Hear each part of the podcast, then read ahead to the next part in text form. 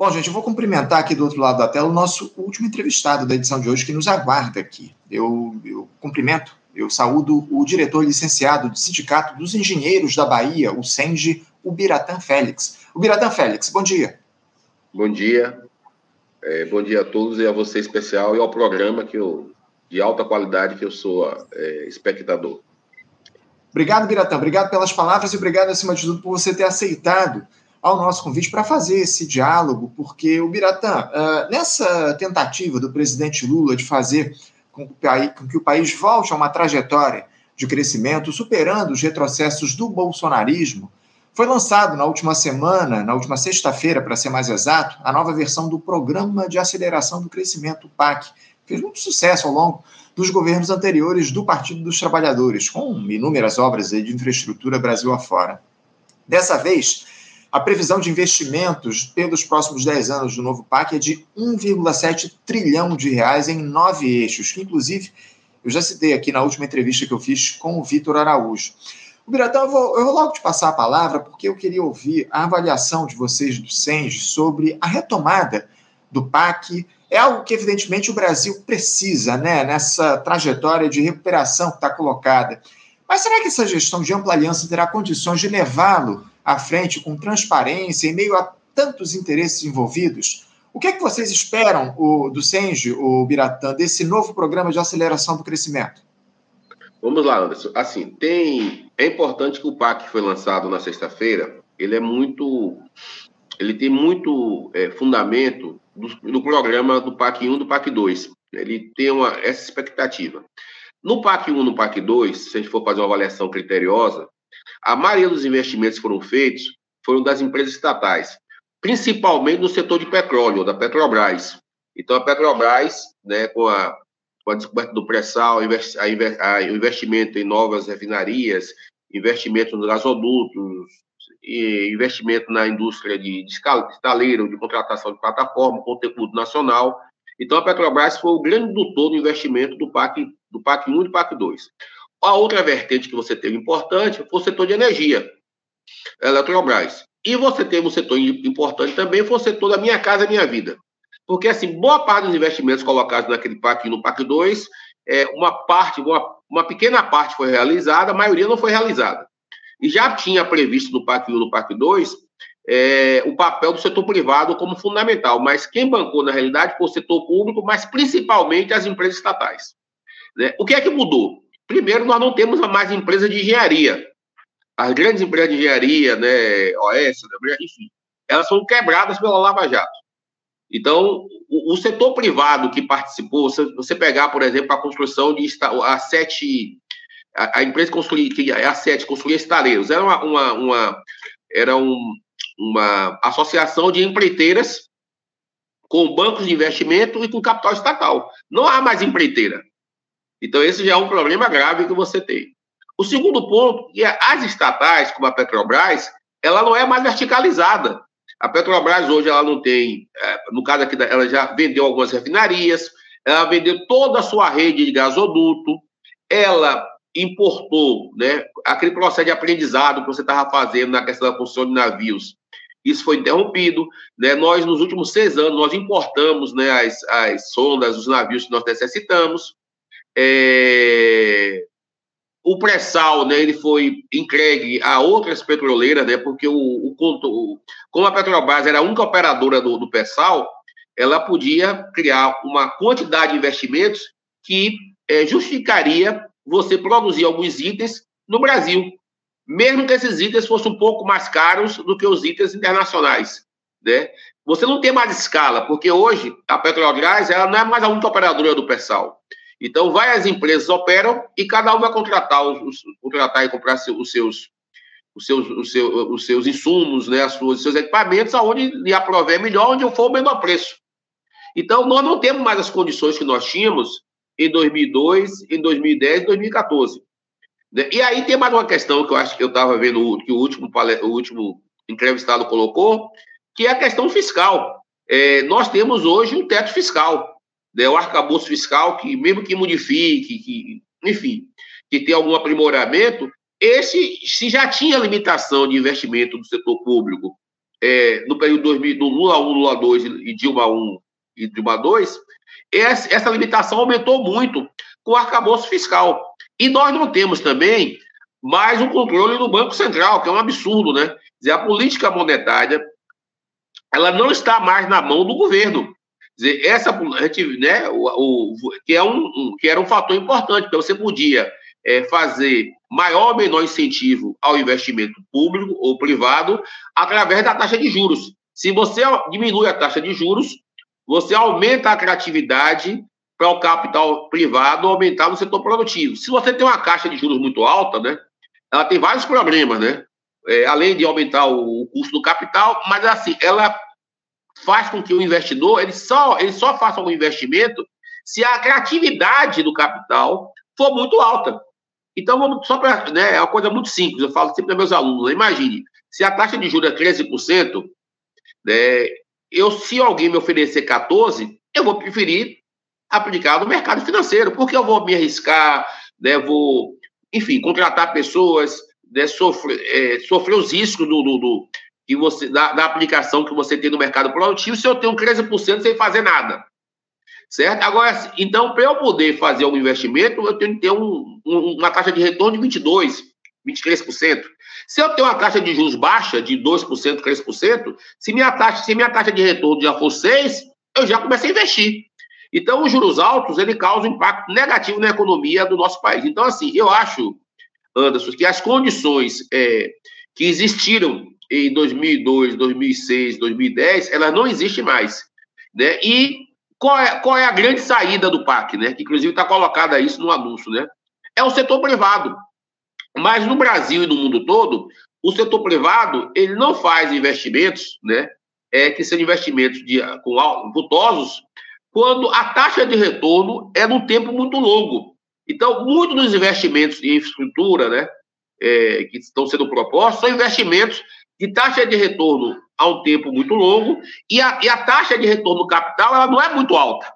E no caso do Brasil, é muito mais baixa do que a taxa de retorno que o mercado financeiro é, oferece. Então, a situação é uma situação difícil, não é uma situação fácil. Eu acho que o governo ele, ele acertou em, em organizar, os, porque o PAC, na realidade, é o quê? A organização de todos os investimentos do governo com o um nome único. Eu acho que isso é importante, mas eu não acho que a gente vai ter, é, mantido as condições atuais, que eu acho que está sendo que é difícil você mudar, é, você vai ter grandes, né? É, você vai ter um crescimento parecido com você teve é, no governo Dilma e Lula.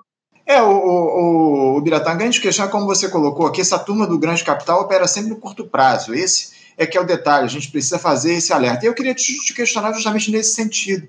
Uma pergunta até que eu fiz aqui para o Vitor Araújo na, na última entrevista.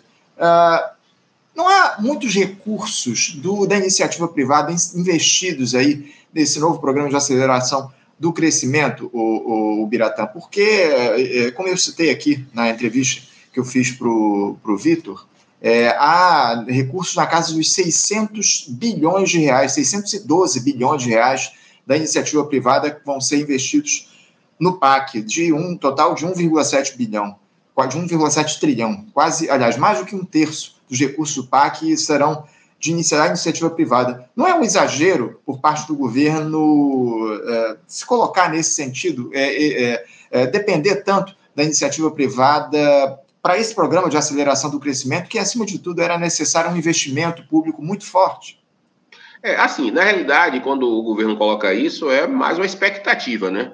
Que pode não se realizar. É bom lembrar que não se realizou no PAC 1 no PAC 2, né? E se a gente for avaliar da onde é que vieram os recursos da iniciativa privada no PAC 1, PAC 2? A maioria dos recursos foi de financiamento do BNDES, uhum. que é outra, outra, que foi uma outra instituição também que foi muito combalida é, no governo Temer e no governo Bolsonaro. Então, os investimentos que você tinha do setor privado, né, é, ele foi muito financiado pelos bancos públicos. Né? E você tinha um conjunto de empresas de engenharia, de engenharia né, é, vou citar aqui a Aldebrecht, mas né, que elas começaram a diversificar investimentos. A Aldebrecht, que é uma empresa de construção civil, ela começou a se meter no setor de energia né, renovável, questão de álcool, ela começou a atuar no setor de defesa, ela começou a disputar concessões de aeroportos, concessões do serviço da área ambiental. Então, assim, você tinha um setor do empresariado ligado a essa questão da área da construção civil e começou a diversificar é, para atuar em setores importantes de infraestrutura urbana e social. Essas empresas não existem mais. Né? Então, uma parte da burguesia, uma parte do empresariado que estava disposto a fazer esses investimentos, né, né, então não virá daí é, investimento no setor privado. O setor privado que investiu é essas empresas. E eram financiadas, em grande medida, pelos bancos do setor público.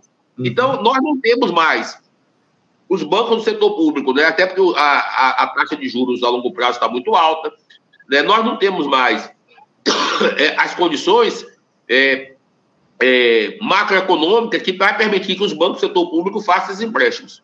E não temos mais as empresas e os empresários, né? que é uma loucura, né?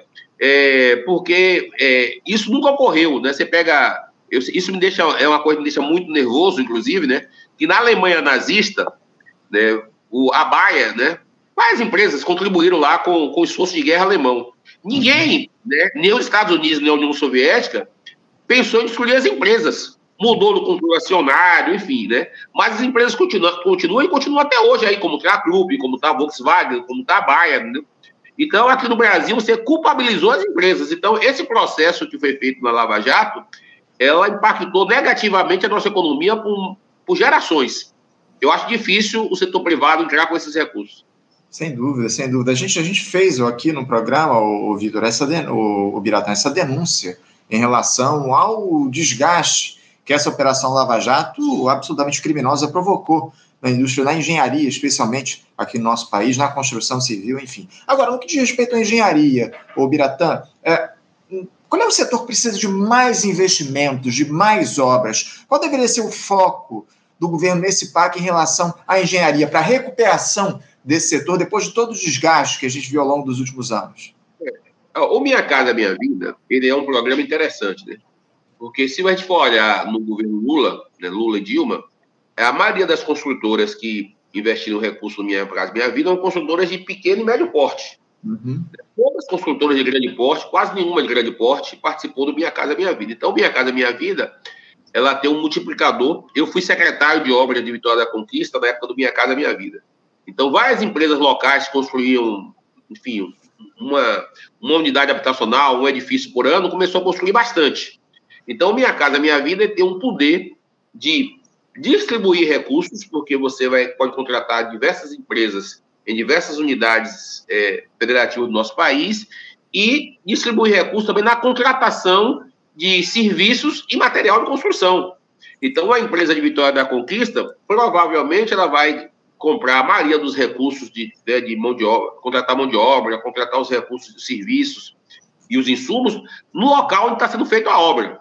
Uhum. Né? Então, ela tem um poder catalisador de melhorar é, a empregabilidade e aumentar né, a participação de empresas, mas são pequenas, você empresa de pequeno e médio porte. Nas grandes obras né, de concessão, né, de infraestrutura, aeroportos, portos, estradas, né, é, aí nós temos um problema, né? Porque nós não temos empresas é, hoje no horizonte nosso que possam participar desse soço. Aí nós vamos ser obrigados a fazer uma coisa que nós nunca fizemos. Né? Se você pegar a história do Brasil, o setor de construção civil, setor de construção de obras públicas, sempre foi dominado por empresas nacionais, com exceção do Segundo Império, que você tinha muitas empresas inglesas, né? Mas a partir da República, você sempre teve empresas nacionais que faziam serviços, as grandes obras públicas, enfim. Né? Então nós vamos ter um problema, porque nós não temos é, é, empresas com porte. Você pega aqui na Bahia, fala-se muito na, na ponte Salvador Itaparica, né? Que no início está sendo estudada pelas empresas nacionais, Odebrecht e OS, são duas empresas baianas. Hoje, a empresa que está propondo o investimento é a empresa chinesa. Então, essa é a grande dificuldade. Eu acho que a gente vai ter muita dificuldade nas obras que são obras é, estruturais, né? É, as grandes concessões, as, as obras que vão, as, as ferrovias, né? porque na, nós não temos empresas instaladas e, e, o esforço que tinha sido feito no, é, no governo passado, por exemplo, foi feito nos, nos governos Lula e Dilma, foi feito o esforço de você ter uma indústria de trilhos e locomotivas no Brasil.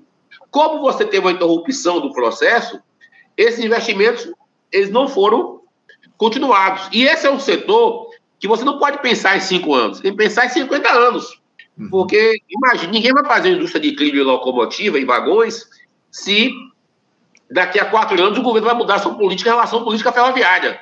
Então, assim, essa é uma dificuldade que nós temos, é falta de empresas, falta de é, capital nacional, falta de empresários que investam nesse processo, né, e falta de, de indústrias que possam ajudar nesse processo de alavancar o crescimento do nosso país.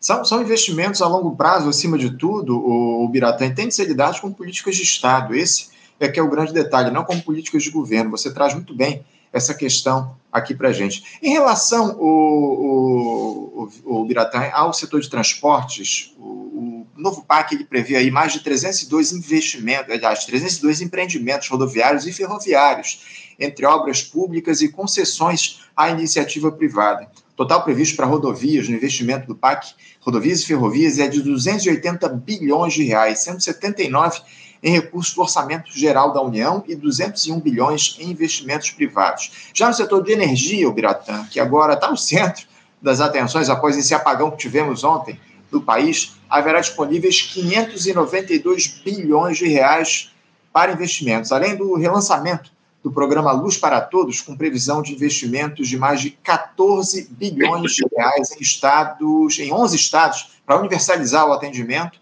Estão previstos mais de 28 mil quilômetros de novas linhas de transmissão, projetos em usinas eólicas e fotovoltaicas. Também se destacam os projetos de usinas termoelétricas e gás natural. Estudos aí para geração de hidrogênio verde, extensão da vida útil da usina de Angra 1 e a UTN Angra 3, para reconsiderar o estudo de viabilidade técnica, econômica e socioambiental desse projeto.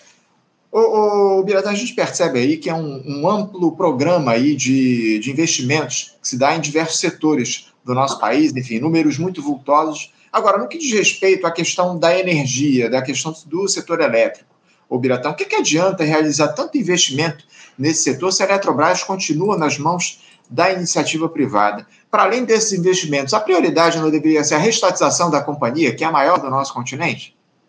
É, vamos lá, você falou uma coisa importante. No setor de energia, é, já está tendo um investimento muito forte é, do setor privado, principalmente nas energias chamadas renováveis. A energia eólica no Brasil hoje, que em 2002 era um, um traço, virou um, né, uma, uma fonte importante.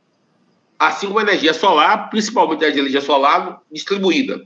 Né? Então, no setor de energia já existem investimentos é, pesados, investimentos é, importantes, no setor privado, alguns para você fazer a geração para gerar energia para colocar no mercado e alguns para autogeração. Muitas indústrias, muitas empresas estão é, produzindo energia para manter o seu fluxo de, de, de, garantir o seu fluxo de fornecimento de energia. A Eletrobras ela tem, ela tem, tem, um, tem um papel importante, porque como era uma empresa estatal, ela induzia os investimentos. Então, por exemplo, no governo Lula, foi feitas várias licitações para construir os leões, as redes de transmissão. Então, a Eletrobras, ela podia induzir o mercado, ela podia orientar o mercado, porque ela é uma empresa, é uma grande empresa geradora de energia e também distribuidora de energia. Então, nós perdemos esse poder de induzir o mercado. Né? Isso é, isso, isso, inclusive, é um problema grave, porque é, como a Petrobras, a Eletrobras, ela, ela ela, a lógica dela hoje é a lógica de ter lucro, né? É, há né, constatação de que a questão da manutenção, né, que é fundamental no setor energético, está sendo secundarizado, né? É, o apagão pode ser, inclusive, uma expressão disso. A gente não sabe ainda, mas pode ser. Então, no setor de energia, eu acho que vai ter investimentos futuros, até porque tem o um mercado, né? O Brasil hoje não tem uma crise energética, porque a gente não cresce. Se a gente estivesse crescendo um 2%, 1%, nós tínhamos uma crise energética no Brasil. Então, eu acho que no setor energético você vai ter realmente investimentos, porque né, talvez, o que, talvez o que a gente não tenha é energia barata. Uhum. Né, porque você pode ter investimento, mas a energia é muito cara. Né? É, no setor de, de, de rodovias, ferrovias, aeroportos, aí é mais complicado, porque muitas das concessões que foram feitas, né, elas estão em crise, né? Por quê? Vamos citar, por exemplo, rodovia. Você fez a rodovia numa, numa avaliação que seria um crescimento é, da demanda. Só que com a crise econômica, né, é, você diminuiu a circulação de veículos nas rodovias. Então, o, aquela previsão que você ia ter de, de X é, transportes na, naquele ano, ela não se confirmou, está dando abaixo. Ao uhum. fazer isso, a lucratividade das empresas, de, de algumas empresas de, de, da concessão diminuíram e também diminuíram os investimentos. Então, nós temos aqui na Bahia um exemplo, que é a Via Bahia, né, que pega a 324, que é a rodovia mais que mais circula né, aqui na Bahia, que liga Feira de Santana a Salvador, que está um caos. Né? E o governo ainda não rompeu a concessão, que um dos motivos também é que, no atual modelo, é, não há viabilidade econômica, lembra da taxa de retorno, né? Não é que não tinha viabilidade, a taxa de retorno é muito menor do, do, que a taxa de retorno do mercado financeiro, então provavelmente você não vai ter investidor interessado. Então, nesse setor, é um setor que é complicado, né? É, e se você não tiver financiamento público, né, do BNDES, enfim, da mais BNDES no caso, você pode não viabilizar o negócio. Então, nessa área aí de, de, de concessões de, de rodovias, é, ferrovias, é, a situação é mais complicada. No setor de construção civil de residências, você vai ter um, um aumento, porque as pequenas empresas vão aumentar o mercado. No setor de energia, você vai ter já vai tendo, já está tendo um investimento pesado em outras fontes de energia, principalmente eólica, solar, mas também a térmica. Isso já está ocorrendo e muitas das empresas fazem esse investimento para garantir seu próprio fornecimento, visto que a privatização da Eletrobras ela pode criar uma incerteza no valor a ser cobrado da energia, certo? Então eu acho que o setor que tem mais dificuldade nesses investimentos realmente é, serem realizados são as, o setor de estrutura urbana uhum. infraestrutura viária. No caso da mobilidade urbana, eu acho que vai ter um investimento, até porque é, o Brasil produz, né? Nós, somos, nós produzimos ônibus de boa qualidade, o investimento em infraestrutura urbana pode ser feito pelo município. Então, eu acho que vai ter, né, vai ter um. É, as pessoas, o, o, o, a circulação na cidade está ficando cada dia mais caótica no transporte privado. Então, eu acho que existe um, o cenário de ter investimentos é, pesados no transporte público. Um exemplo, né, vou citar um exemplo da Bahia, né, é o metrô de Salvador, Sim. que é um case de sucesso. Né? Realmente mudou a questão da mobilidade urbana em Salvador. Aqui no Rio de Janeiro, o, o, o Biratã, esse quadro que você traçou aí em relação à questão da, das rodovias, das ferrovias, enfim, está muito claro, né? Esse, esse, desgaste que há, porque a gente tem aqui a empresa de trens urbanos, a Supervia, devolvendo né, a concessão ao governo do estado, há esse drama relacionado aí aos aeroportos aqui do Rio de Janeiro, o Galeão, o Santos Dumont, enfim, uma recolocação da, da, dos voos aí, saindo, muitos voos estão saindo do Santos Dumont e voltando lá para o Galeão, enfim, é uma subutilização do aeroporto internacional aqui do Rio de Janeiro, uma polêmica que foi criada, enfim, mas a gente espera, acima de tudo, que esse novo PAC influencie e que faça, promova aí uma ampliação, um avanço nesses setores do transporte aqui no nosso país. O Biratã, a gente vai continuar acompanhando esse, esses investimentos aí que vão ser realizados ao longo dos próximos anos, enfim, as notícias que vão surgir em relação ao programa de aceleração do crescimento, e a gente continua contando com vocês aí, dos sindicatos engenheiros da Bahia, para fazer essa análise, essa avaliação aqui com a gente no Faixa Livre. Tá bom, Biratã? Muito obrigado pela tua presença, pela tua participação. Um bom dia para você, um abraço e até a próxima. Obrigado, Anso. Bom dia, um abraço, Biratã. Até mais. Conversamos aqui com o Biratã, Biratã Félix, o Biratã que é diretor licenciado do Sindicato dos Engenheiros da Bahia, o SENGE, tratou falar um pouco a respeito aí dessa questão do, do PAC, né, do novo Programa de Aceleração do Crescimento, essa necessidade que há no país de se desenvolver o setor da engenharia, que foi muito afetado ao longo dos últimos anos, especialmente por conta dessas operações anticorrupção. A Lava Jato, enfim, ela afetou em demasia o setor de engenharia no nosso país e a gente espera que o PAC promova uma, uma renovação, acima de tudo, uma ampliação dos investimentos nesse setor que emprega demais aqui no Brasil. O setor da construção civil é um dos que mais emprega no nosso país. Gente, vamos encerrando aqui a edição de hoje, passando um pouquinho do tempo regulamentar. Agradeço a audiência de todos vocês. Peço mais uma vez, como sempre faço aqui ao fim do programa, para que vocês curtam essa transmissão, compartilhem a nossa live com seus amigos, comentem também aqui no nosso chat. É muito importante essa interação de vocês, interespectadores, para que Faixa Livre alcance mais pessoas, enfim, o algoritmo seja influenciado justamente por essa interação de vocês e que o YouTube, a plataforma, é, apresente o nosso programa para mais pessoas. Mais uma vez, agradeço muito a ajuda, o apoio de todos vocês e amanhã, a partir das 8 da manhã, estaremos de volta com mais uma edição do nosso Faixa Livre. Muito obrigado pela audiência, um bom dia a todos, um abraço, até amanhã. Você, ouvinte do Faixa Livre, pode ajudar a mantê-lo no ar. Faça sua contribuição diretamente na conta do Banco Itaú. Agência 6157. Conta corrente 99360, dígito 8. Esta conta encontra-se em nome do Sindicato dos Professores do Município do Rio de Janeiro e região, o Simpro Rio, uma das nossas entidades patrocinadoras, mas seus recursos são destinados exclusivamente para o financiamento do nosso programa. Você pode fazer sua doação de qualquer valor, utilizando também a nossa chave Pix, que é ouvinte@programafaixalivre.com.br. Sua contribuição é fundamental para a manutenção desta trincheira progressista no ar.